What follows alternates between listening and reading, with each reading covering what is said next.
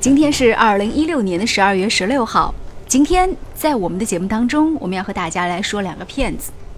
第一个骗子呢是专门骗飞行员的骗子，这是一个号称白富美的骗子。他的骗局听起来很简单，但是却有很多飞行员上当。说的是有一个女子结过三次婚，但是装白富美，设陷阱专骗飞行员。她开宝马。住月租一万块的高档小区，还雇佣了保姆。就是这样一个三十二岁的重庆女子，打着民航总局高管女儿的名义，与成都某航空公司的飞行员谈起了恋爱。在两个人交往的三个月时间当中，女友不断的提出了借款的要求，以自己的母亲患肾、公司被罚款、参与项目为由，总计向这位飞行员借走一百三十多万元。就在今年的十一月十三号，被害人王浩在朋友建议下来到当地派出所报警。调查显示，这位所谓的女友啊，确实是在进行诈骗。这个女友名字叫甘婷婷，没有固定的收入，没有自主的经营。她的爸爸是一个厨师，妈妈是做保姆的，平时开销全部靠诈骗所得，且全部都已经花光了。甘婷婷的骗子手法并不高明。但是就是用这样的骗子手法，他已经骗了好几个飞行员，用的都是同一个套路。据说啊，二零一五年的九月，成都一个航空公司的飞行员王浩通过陌陌软件认识了重庆妹子甘婷婷。两个人一见面呢，他就发现这是一个地道的白富美啊，住的是高档小区，开的是宝马五系，然后呢，家里还雇佣了保姆，每天出入穿的衣服都不一样，拎着名牌，穿的也是名牌。那那时候呢，女友告诉王浩说自己呢是民航局高管的女儿，在成都某投资公司担任副经理，月收入是一两万。自己也曾经看到过女友的名片。那两个人交往期间，尽管王浩并没有见过甘婷婷的家人，但是呢，他还是相信女友，觉得女友呢是一个很有能耐的女人。就在一个月之后呢，当时甘婷婷说母亲在重庆住院要换肾，差五六万，王浩就把钱借给她了。之后呢，又以母亲治病为由借走了十几万。到九月底的时候呢，甘婷婷说公司有违规操作，证监会被罚了六十万，急需用钱。那最后呢，王浩是找朋友借了三三十万，又找银行贷了三十万，将钱给他救急。在二零一六年十月。王浩对女友说：“你还钱吧。”女友说：“公司有一个项目，借三十万可以连本带息还一大笔钱。”王浩呢又贷款三十万给了女友。好吧，那接下来女友又缺钱，王浩在女友的软磨硬泡之下呢，竟然是以七点八万元将自己的别克君威一下子给卖掉了。从二零一五年九月。一直到后面的时间，女友以母亲治病等理由，从王浩那里陆续借走了一百三十多万元。这位飞行员虽然在天空当中呢是大家生命财产的一个安全保障，但说实话，这样的智商确实让人着急啊。那王浩自己也有想说，为什么说这个自己一直都没有发现女友的身份有可能是造假呢？还是因为甘婷婷的掩饰心太好了，一直谎称自己有关系，同时呢自己的穿呐、吃啊又是用这么高档，所以他从来都没有就是意识到。女友甘婷婷有可能是一个骗子，但是呢，真的就是这样一个无业游民，不仅是骗他，还骗了一些其他的人，专门冒充白富美骗飞行员，知道飞行员有钱呐。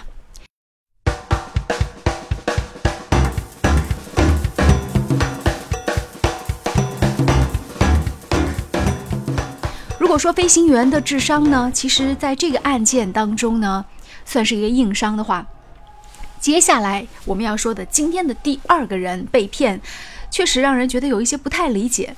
因为从智商来看，他绝对不应该是一个上当受骗之人，就是孙洪波，也就是一个副县长。那根据《新京报》的报道，那么这位孙洪波先生，他是一个什么样的来头呢？他是湖南新宁县常务副县长孙洪波。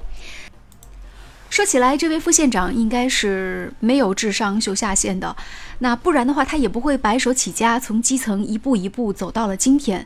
对他来说，以他这样的学历、身份和地位来说，能够当上这么大的官儿，已经是祖坟上冒青烟了。所以呢，家里人也一直觉得说孙洪波是一个好官儿。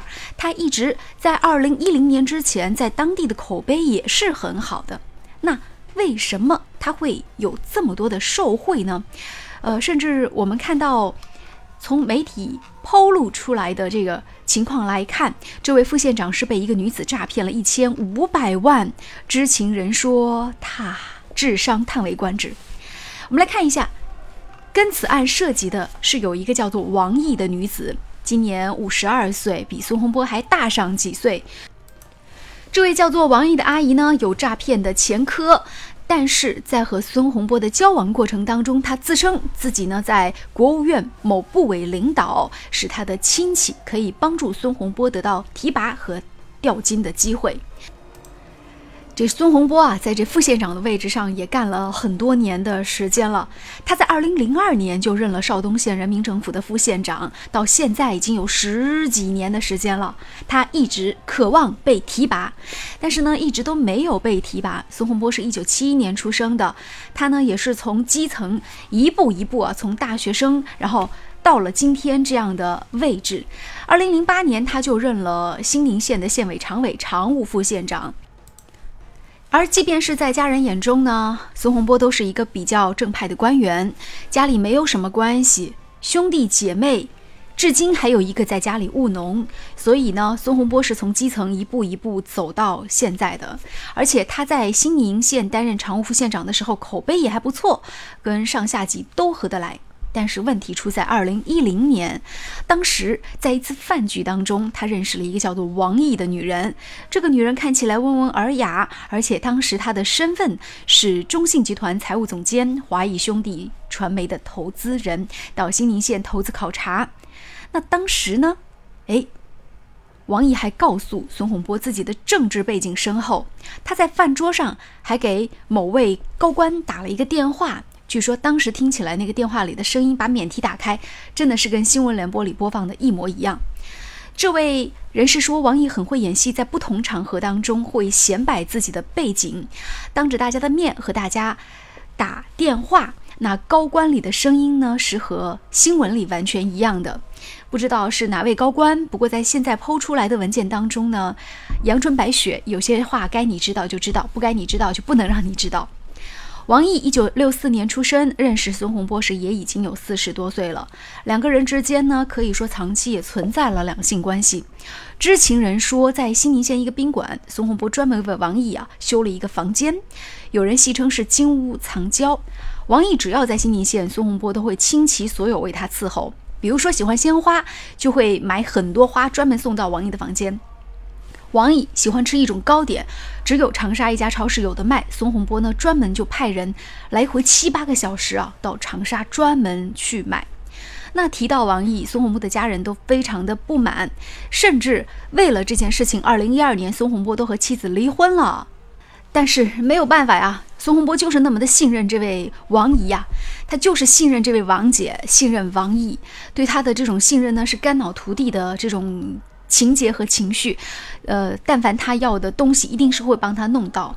其实，之所以这么信任，也在于说，王毅一直告诉孙洪波说，是可以帮他调到中央去的。所以，抱着要去中央的这个梦想，希望能够升官的梦想，那孙洪波是不惜铤而走险。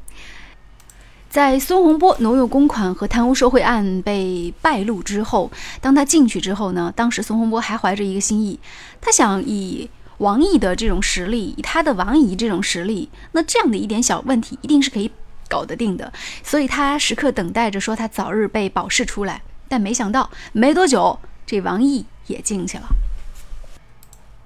这个案件啊，在当地引起了轩然大波。轩然大波倒并不是在于说贪污受贿的金额，而是大家认为小学生都不会上的当，一个常务副县长竟然是上当了，这说明地方政治生态很不正常，让人官迷心窍。湖南一位与孙洪波接触过的媒体人告诉《新京报》的记者，在公众场合，孙洪波讲话举止得体，不会是一个像犯这样低级错误的官员。媒体人说，看到他的报道，感觉根本就不可思议。有人还披露了这样的一件事情：那当时邵阳一位知情人士说，当时王毅以投资人的身份是与孙洪波认识不久，就告诉孙洪波。有一个项目已经谈成了，两个亿马上到你们县里了。孙洪波立刻给新宁县是一个银行的行长打电话说，准备人手数钱，两个亿。这位知情人士感叹说：“智商叹为观止。”孙洪波在被狱入狱之后呢，也向家里人认错，他说自己都不知道当初怎么就这么蠢。家里人也说，他只有在失去了一切的时候才看清楚一切。但是在媒体抛露出来的新闻当中，并没有说这王毅究竟是谁，王毅的身份又究竟如何？还有人质疑他在饭桌上打给某位高官，那位这位高官到底是谁接听了他的电话，以至于说一桌子人都相信了。照说这孙洪波也不是个傻子，他怎么能够就这么相信了呢？怎么能够就一次又一次的被骗了呢？说到底是权力的诱惑实在是太大，想升官的这种心情又实在的太过急迫。有些事情该你知道你就知道，有些事情呢，所谓春秋笔法，该写的则写，不该写的则不写。很多事情也许远远没有新闻表面上看起来。那样的简单，我们今天的节目就进行到这里，再见。